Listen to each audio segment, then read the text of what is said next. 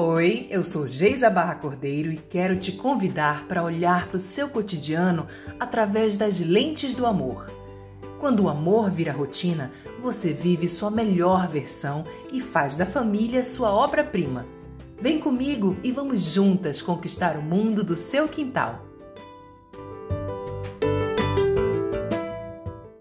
Última semana eu ouvi algumas pessoas comentando que março de 2020 emendou em março de 2021.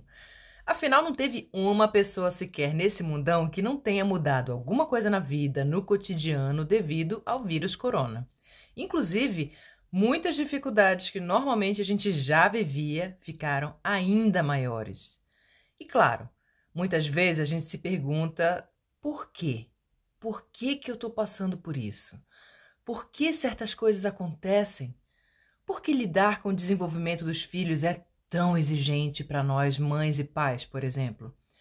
Eu muitas vezes me sinto exausta em lidar com uma nova fase do Cauê, da Liz, que não é assim tão gostosinha, e aí eu tenho que olhar além de mim para sentir, para compreender o comportamento deles sob uma nova perspectiva.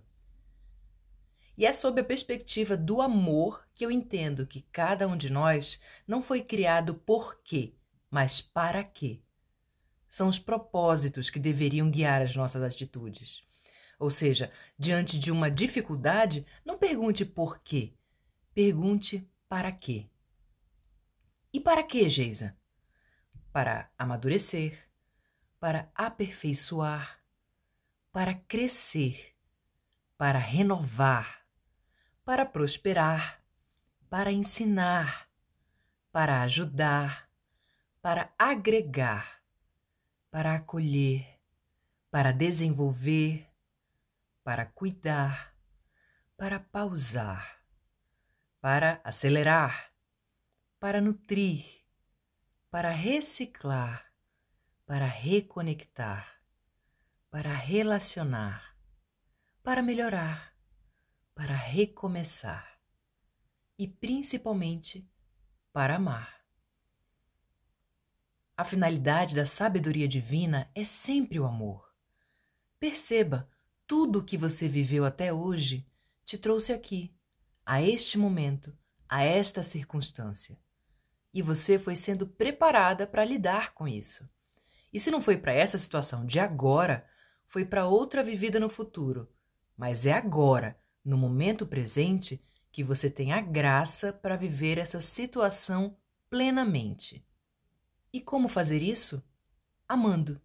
O amor gera sabedoria. Quando eu respondo às situações com atos de amor, eu libero espaço para que o Espírito Santo se manifeste. Como ele disse: A quem me ama, eu me manifestarei. E é ele que nos ilumina, inspira, conforta. Portanto, confie e ame. Ame agora a si mesma, quem mora com você, quem está do outro lado da tela do celular ou do computador, o livro que tem para ler, o trabalho que tem para fazer, o prazo que precisa cumprir, o bumbum sujo para limpar, a louça empilhada para lavar. E eu não tenho dúvidas, a resposta para aquela situação vai surgir.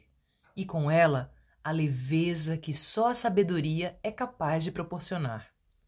Afinal, não é o que você faz, mas como você faz.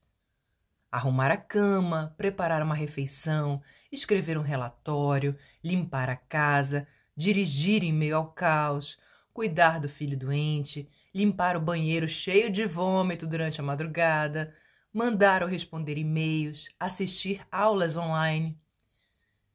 Se a gente coloca amor em tudo que a gente faz, cada ação ganha um novo significado. Se eu estou consciente e presente naquela ação, ela pode ganhar a eternidade. Se eu dedico um pouco mais de atenção e cuidado, ela pode virar uma obra-prima. O grande tempero da vida é o amor. Tenha ele sempre à mão.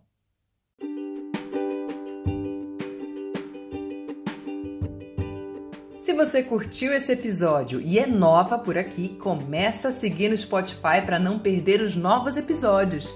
E se você está ouvindo no Apple Podcast, clica nas cinco estrelinhas, conta para as amigas, compartilha com quem você sabe que pode gostar também. E claro, vem continuar essa conversa comigo no Telegram. Nós temos um canal e um grupo para comentar os episódios e continuar avançando na direção dos seus sonhos.